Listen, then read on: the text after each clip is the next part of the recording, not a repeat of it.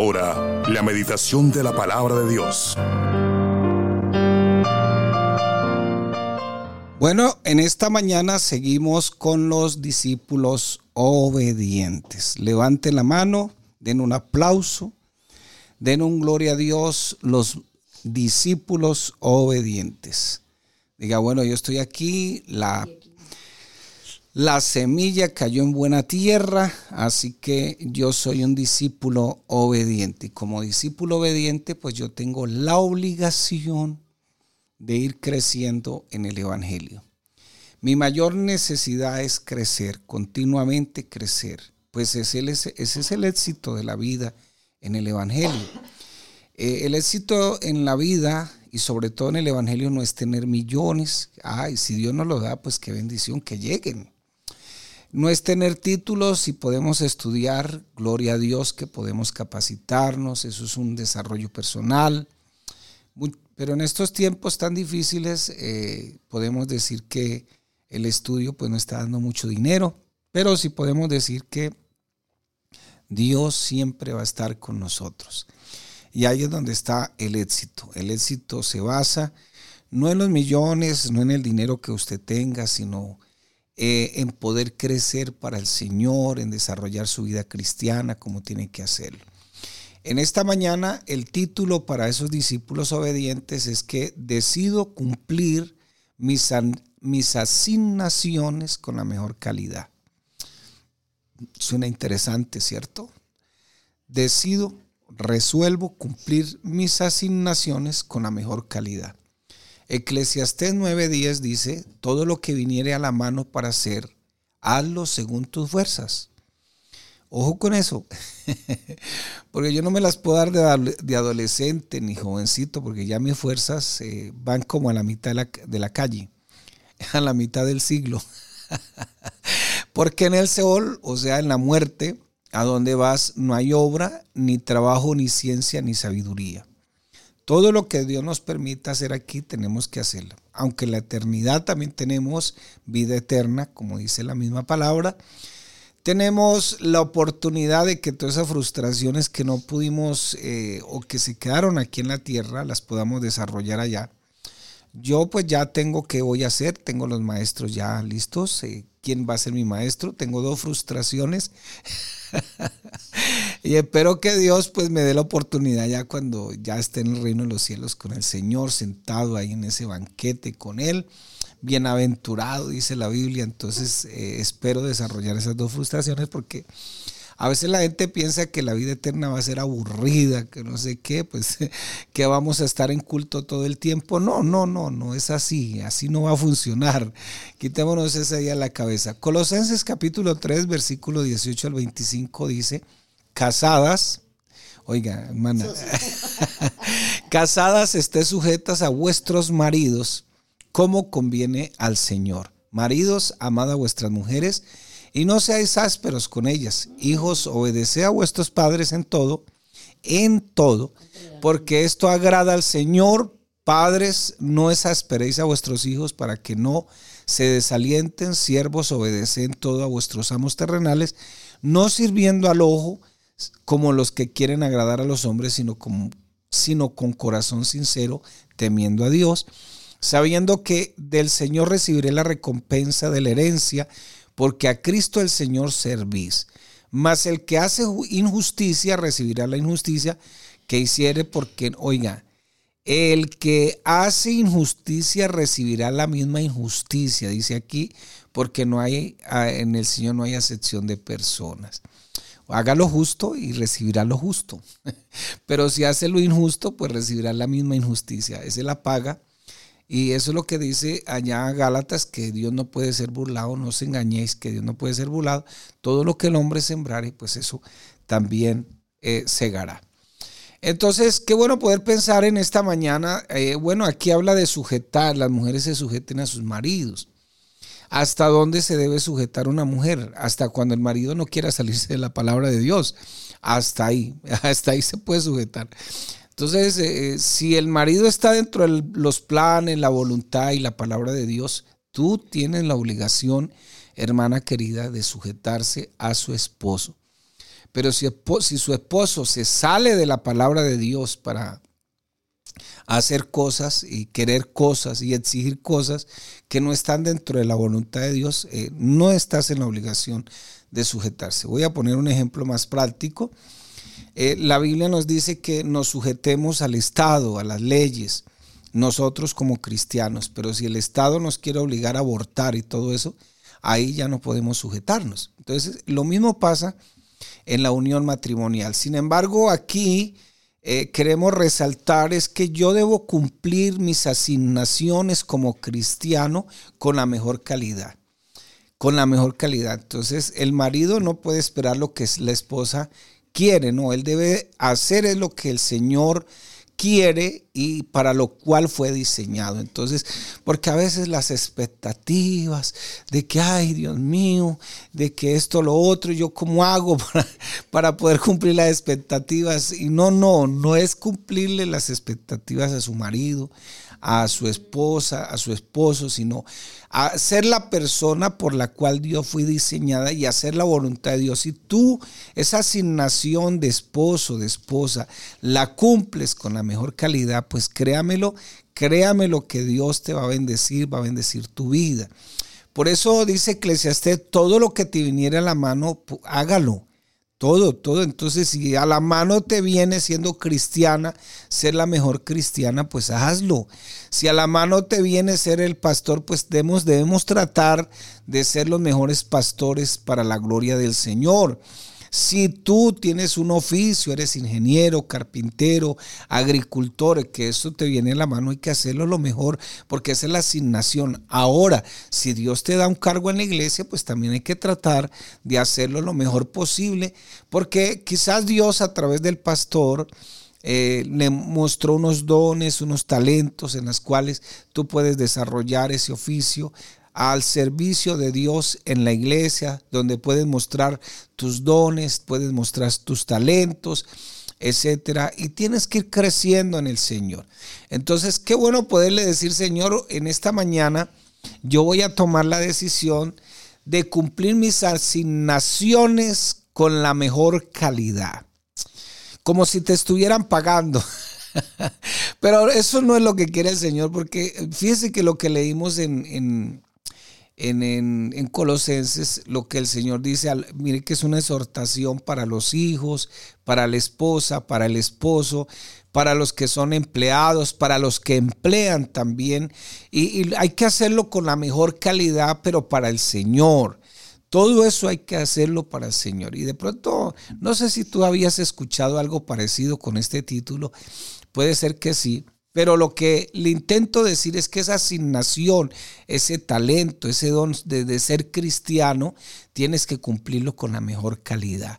No es que, ay Señor, cambia el mundo, cambia a mi esposo, cambia a mis hijos. No, usted sea el padre, sea la madre, sea el esposo o la esposa por la cual Dios eh, fue o como Dios los diseñó para que fuera. Eh, hay gente que dice, ay Señor, la cambia, la cambio, se la lleva o se la mando. Ojalá ese no sea su caso. Ojalá cambie usted, mi hermano, el modo de vida. Usted, nadie, nadie, nadie es culpable de lo que a usted le pasa. Usted le da permiso a las personas hasta donde llegan. Si le dio permiso de inmiscuirse en su vida y amargarle el rato, bueno, usted le dio permiso. Nada más. Aquí no es que fulano es culpable, fulano es culpable, etcétera. Hermano, yo le sirvo al Señor en la iglesia.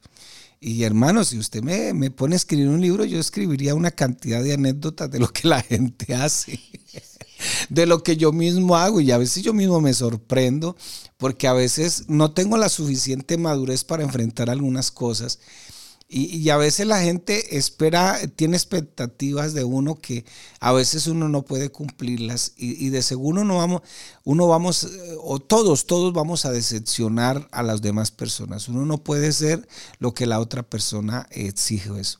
A veces no hay la suficiente madurez, a veces tenemos los oídos tan mal preparados para escuchar lo que no debemos y no tener un equilibrio. Por eso la Biblia dice aquí muy clara en el versículo 25 de Colosenses, que leímos, capítulo 3, mas el que hace injusticia recibirá injusticia que hiciere. porque no hay acepción de personas. Entonces, el Señor le dijo a Juan Bautista, eh, bautíceme porque es necesario que se cumpla toda justicia. ¿A qué se refiere eso? Pues sencillamente que el Señor le dijo, bautíceme porque ¿cómo le voy a decir a mis seguidores que se bauticen? ¿Cómo? ¿Cómo le voy a decir a mis seguidores que si yo no me bauticé, si yo soy el líder? Entonces, eh, eso es lo que ocurre. Entonces, ¿cómo yo le voy a decir a una persona, cambie, haga esto, ta, ta, ta, si yo no lo hago? O sea, yo no soy esa persona que pueden idealizar a los demás. Entonces, si yo hiciera injusticia, pues no esperé que recibir justicia en algún sentido. Nosotros, nuestro, nuestro deber como cristianos maduros, sí, de, pronto no haya que envolverlo en papel periódico, como decimos aquí en Colombia, a veces cuando el aguacate está muy verde, aquí lo envolvemos en papel periódico para que madure. Pero no, es bueno no madurar a la fuerza, que todo tenga un proceso. Pero nuestro deber como cristianos maduros, personas que ya conocemos, entendemos, sabemos manejar la doctrina, nuestro deber como cristianos maduros no es solo cumplir nuestras asignaciones, lo que me han hecho, me han dicho haga esto, haga aquello, con responsabilidad. Hay que cumplir, lógico, con responsabilidad, sino también hay que hacerlo con calidad, con integridad, con prudencia y debemos tener un compromiso con la excelencia. Nosotros somos hijos de Dios. Ahora nosotros debemos tener una visión diferente. Por eso yo, yo de pronto a veces soy malinterpretado en algún sentido cuando la gente dice que, que la política, que esto, no, no, no, yo con todo soy amigo. Soy amigo del, candidato aquí de un color, el amigo del otro candidato de otro color, etcétera, etcétera. Si me piden que ores, oro por ellos, me parecen buenas personas. Pero debo tener mucha prudencia también en todas las cosas. El domingo me pasó algo muy, muy excéntrico. Pues el domingo teníamos aquí ayuno, oración, estábamos, empezamos el culto un poquito más temprano, pero yo no tenía idea que había una marcha eh, política por ninguna parte, había ninguna marcha política, yo ni idea, porque ellos no me llaman para informarme, yo no le hago política a nadie. Sin embargo, pues eh, había un programa con la tercera edad también, con los hermanos de, los, de, la, de, la, de la edad dorada entonces el culto lo terminamos pues 15 minuticos antes de las 12, o sea, a las 11 y 45. Yo no sé, alguien en la calle, menos mal que era de la calle, gracias a Dios no era aquí de la iglesia. Y, y, dijo, no, el pastor terminó más temprano el culto porque quería que los hermanos fueran a la marcha política. Gracias a Dios, eso no pasa sino por allá con los de afuera. Aquí, gracias al Señor, no pasa eso. Entonces, no, sé por qué dieron por sentado eso. No sé si fue que la persona vino y me preguntó, aunque yo no, nunca dije nada. Pero el problema fue que alguien que estaba por ahí escuchó y se le dañó la conciencia. Menos mal que esa persona vino y me preguntó. Pero lo que nosotros debemos hacer, no, a veces en el culto no es salir hacer comentarios que están fuera de contexto, sino por el contrario, debemos dar, ¿qué tal la predicación? ¿Estuvo buena? ¿Cómo le pareció este texto bíblico? Eso es lo que debemos salir nosotros a hacer, eh, eh, que eso sería lo más lógico y lo más conveniente. Pero qué bueno, hermanos, que esta es la iglesia del Señor y que nosotros entendamos que todo lo que Dios nos ha asignado, tenemos que hacerlo con excelencia, con responsabilidad, cumplir con nuestras asignaciones, pero también debemos hacerla con calidad, con integridad, con prudencia. La prudencia es la acumulación de la, del, conocimiento bíblico en mi vida. Entonces yo debo tratar de que con esa prudencia manejar todo. El trabajo es una parte muy importante en la vida de toda persona, pues la, generalmente la persona que trabaja se la pasa más tiempo en el trabajo que en la casa se la pasa más tiempo allá que con las familias. Eh, muy rara vez el, tiempo que se le dedica a la familia para el descanso, la diversión, muy poquito y nuestro deber es encontrar un balance entre la vida que nosotros llevamos, la vida laboral, la vida profesional y nuestra vida personal. Y no es suficientemente sabio aquella persona que no sabe mantener el equilibrio de la vida laboral, de la vida eclesiástica, de la vida personal. Y bíblicamente todas nuestras asignaciones y todas nuestras responsabilidades no solamente deben ser cumplidas, sino que también deben cumplirse con mucha calidad, con mucha calidad. Ya eso es que le apuntamos. Y por eso es erróneo acostumbrarse eh, a realizar un esfuerzo por cumplir nuestras asignaciones sin la calidad exigida. Por eso a veces eh, la gente se queja, pero es que es cristiano porque hace las cosas así. Yo estaba confiando en él, lo tenía aquí en esta empresa, confiando en que como él es cristiano, pero mire, me está haciendo las cosas mal, me está haciendo... Y eso sí es un, un problema de nosotros. ¿Por qué? Porque no hemos madurado lo suficiente, no hemos entendido que al Señor se le sirve, no solamente aquí en la iglesia, sino allá afuera, se le sirve con lo mejor. El cristiano nunca debe ser mediocre, debe tener un compromiso con la excelencia, no debemos cumplir solo poniendo algo de esfuerzo, debemos cumplir con excelencia, con la mejor calidad. Y la persona que tiene un compromiso con la buena calidad, hace todo el esfuerzo para hacer lo que debe, cuando debe, en el tiempo que debe, de la forma que debe, con la excelencia que debe y sobre todo con la actitud que debe tener. Así de sencillo. ¿Lo, ¿Lo, desbaratamos mejor o así está bien? Quienes aman la excelencia aprovechan cada involucramiento para dar lo mejor, cada oportunidad para pulir sus detalles, corregir errores, experimentar alegrías, ver mejoras y un buen desarrollo de lo que se está haciendo. Eh, por eso a veces eh, las enfermeras tienen mala fama. no todas, no todas. Tienen mala fama porque, pues sí, uno debe entender que hay, la gente cuando lleva un enfermo se desespera y también uno debe entender que la persona que está allá en el otro lado también se desespera. el problema es que no se llega a ningún equilibrio. Ah, no se puede llegar a ningún equilibrio a veces, sino que a veces hay malos entendidos en, ese, en esa parte. Y es que esa enfermera es amargada, que esa enfermera tal vez no, no le dieron desayuno, tal vez se peleó con el marido, qué sé yo. No, no, no, no, es que a veces también no cumplimos con excelencia eh, por eso, hermano querido, los oficios, las labores que nosotros tenemos son algo complicadas. Servirle al Señor no es fácil, eh, porque vamos a tratar con personas de todas las capacidades intelectuales, cognitivas, espirituales. No todos entienden las cosas de la misma manera, no todos la pueden hacer de la misma manera. Hay algunos que eh, están acomplejadas.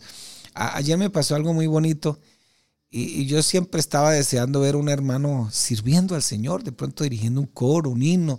Y él dice que es que él es muy tímido. Eh, sin embargo, ayer en el culto estaba dirigiendo el culto y, lo hizo tan bien que, que, lo felicité porque lo hizo bien. Y, él es un, hombre ya mayor, adulto, maduro. Sin embargo, pues él es muy, muy tímido, dice él. Y, y a nosotros ayer habíamos más de 50 personas allá donde estábamos haciendo el culto y él estaba dirigiendo el culto y lo hizo con naturalidad, lo hizo para el Señor, lo hizo bien. Eh, bueno, ¿qué más se puede decir? Y tuve que felicitarlo ahí, gracias a Dios. Dije, pensé que no lo iba a ver sirviendo al Señor. Pero no todo mundo tiene las mismas capacidades para ver la vida como usted la ve. Y cuando uno es líder, ahí donde está el problema. Y a veces a mí me dicen, no, pero es que uno le dice al pastor y el pastor no hace nada. Pero no se le olvide que yo soy pastor. no se le olvide que yo soy pastor y así como puedo tratar con las personas más difíciles, también tengo que tratar con las personas menos difíciles. Entonces, eh, soy pastor. y a veces la gente, pues, no soy un dictador, no soy un déspota, no soy eh, alguien que, no, o sea, ni siquiera el Señor fue capaz de echar a Judas de, ahí, de, su grupo, nada, no fue capaz. Y, tenía cómo y tenía con qué porque era el Señor de la gloria. Entonces, imagínense, al lado del Señor había un cobrador de impuestos llamado Mateo. Eh, había un, un celote, un celote era una persona de esas ortodoxas, eh, muy, muy nacionalista de, su, de su Israel, que cualquier persona que estuviera de acuerdo con otra ideología política que no fuera la de Israel, lo mataba. Ese era un celote. Y ahí donde usted lee en Marcos capítulo 3 que hay un tal Simón el cananista, ese señor, ese apóstol era un celote. Imagínense, aparte de eso había un, un sedicioso, una persona que, que, quería que el Señor hiciera todo y que subyugara a todos los políticos que estaban en lo más alto y los pusiera, los encarcelara, qué sé yo, un tal Judas Iscariote. Mire los tres bandos que estaban ahí con el Señor. Había un Felipe que todavía llevaba tres años y no, no sabía ni quién era el Señor, no, no sabía ni dónde estaba parado. Había un tal Tomás que dijo, no, pues vio resucitar, vio, vio levantar muertos, echar fuera demonios. Dijo, no, ya hasta que no lo vea, no creo. Aquí hasta que yo no meta el dedo en la llaga, a mí, yo no creo. Entonces, fíjese, habían dos hermanitos, lindos ellos, eh, con una mamita linda, de esas mamitas que, que, piden favores, Señor. Yo quiero que tú me hagas un favor cuando vea tus hijos, mis hijos ahí, cuando usted esté mandando aquí en este reino, póngame a uno de mis hijitos ahí al lado izquierdo y póngame otro mi hijito ahí al lado, al lado derecho ahí. Póngalos ahí en la rosca, ahí, ahí, ahí en esa partecita. Quiero que los ponga ahí, Señor. Y, se, se apellidaban los Buanerges. Eso traduce hijos del trueno. O sea, esos mismos fueron los que los mandaron a evangelizar. Y entonces cuando estaban evangelizando y regresaron, como no les abrieron las puertas, Señor, aquí lo más fácil es que descienda fuego y que los consuma toda esa gente. Entonces, fíjese, había un Pedro, una persona muy impulsiva. Imagínese los dolores de cabeza. Un Pedro, una persona impulsiva ahí, entre otros, entre otros. Todas esas personas estaban ahí con el Señor. Y eh, eh, de pronto en el momento no eran las mejores personas, pero el Señor los fue puliendo de tal manera que ellos tomaron la decisión incluso de entregar su vida por causa del Señor. Entonces tenemos a un Pablo que Dios tuvo que mantenerle el globo pinchado para que se mantuviera bajito, porque se, crecía a ratos, a ratos se creía al más. Por eso dijo tres veces he orado al Señor y todavía sigo aquí con este aguijón, no se sabe qué era que era ese aguijón, pero sí más o menos eh, por la vida de Pablo, eh, por eso Pablo dijo, vea, yo no conocí la codicia sino fue por la ley. O sea, la, codicia más grande de él era ser el mejor fariseo, el que mejor guardaba la ley, el que más perseguía a los cristianos. Entonces Pablo tenía pues ese ímpetu y Dios tuvo que mantenerlo ahí como, como azotado para que bajara su nivel y se mantuviera al nivel, al nivel de Dios. De pronto lo mismo nos puede estar pasando a nosotros y lo que Dios quiere es que nosotros cambiemos nuestras actitudes, eh, cambiemos esas ideas erróneas de servicio a Dios, de las cosas, porque hermanos, la vida aquí, la sabiduría, según lo que la Biblia nos enseña, es ver la vida como Dios la ve. Ser puntuales, ser responsables, elegir una buena actitud, saber trabajar con respeto, con responsabilidad en equipo. Hay gente que no sabe trabajar en equipo. Hay gente que quiere que se haga lo que ellos piensan. Nadie. Yo conocí una hermana y bueno, gracias a Dios porque uno puede aprender también. Ella reunía su grupito, era muy linda ella, pedía opiniones, pero a la final se terminaba haciendo lo que ella decía. pero ella no le llevaba la contraria a nadie. Era muy prudente en eso.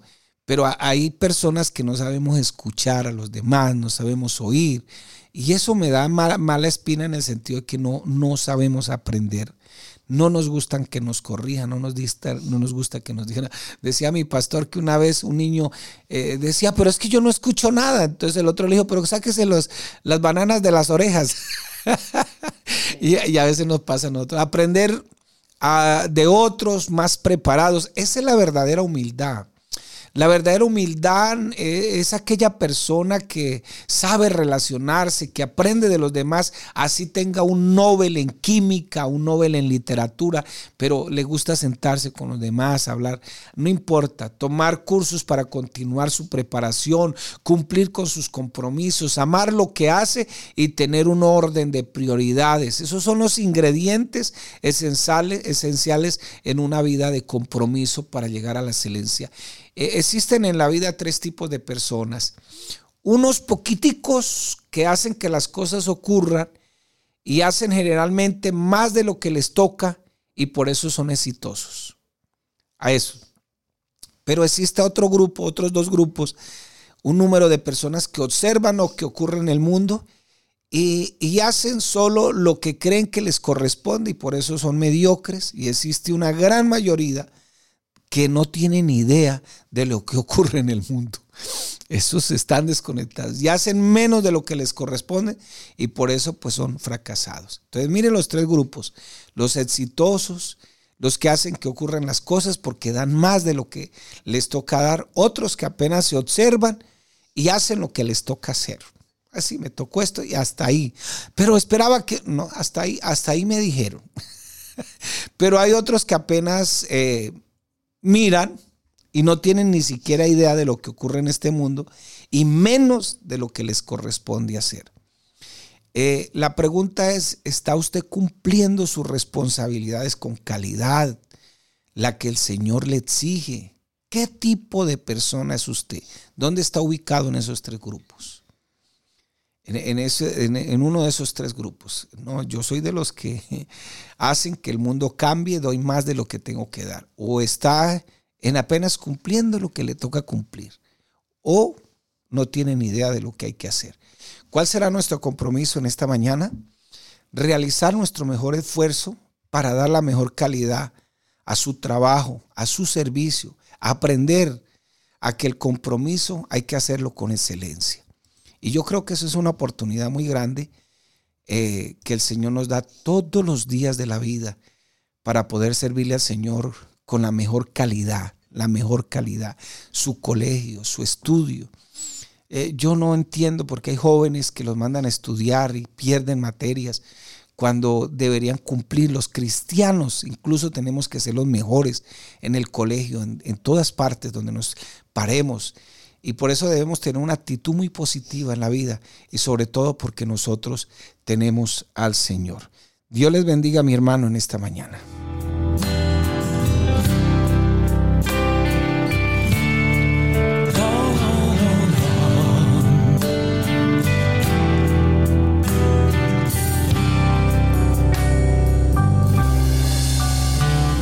Jesús, tú eres el alfarero yo soy el barro, hazme de nuevo. Jesús, tú eres el alfarero. Yo soy el barro, hazme de nuevo. Cámbiame,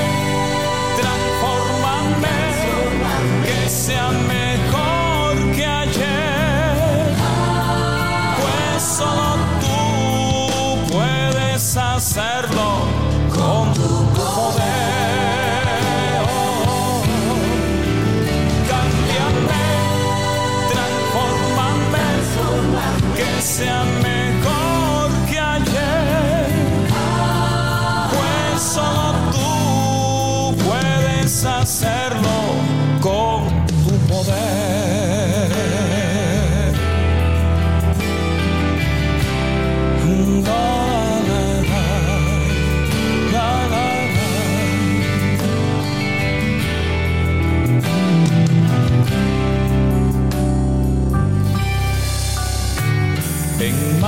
del alfarero. Pongo mi familia, hazla de nuevo en manos del alfarero. Pongo mi familia, hazla nueva, cambiarla,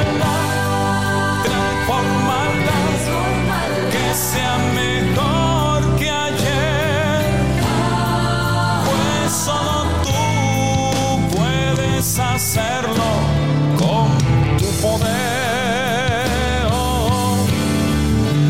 Cambiala, Señor Jesús, y a mi familia también. Transformanos hoy, renuévanos Dios, restaurando.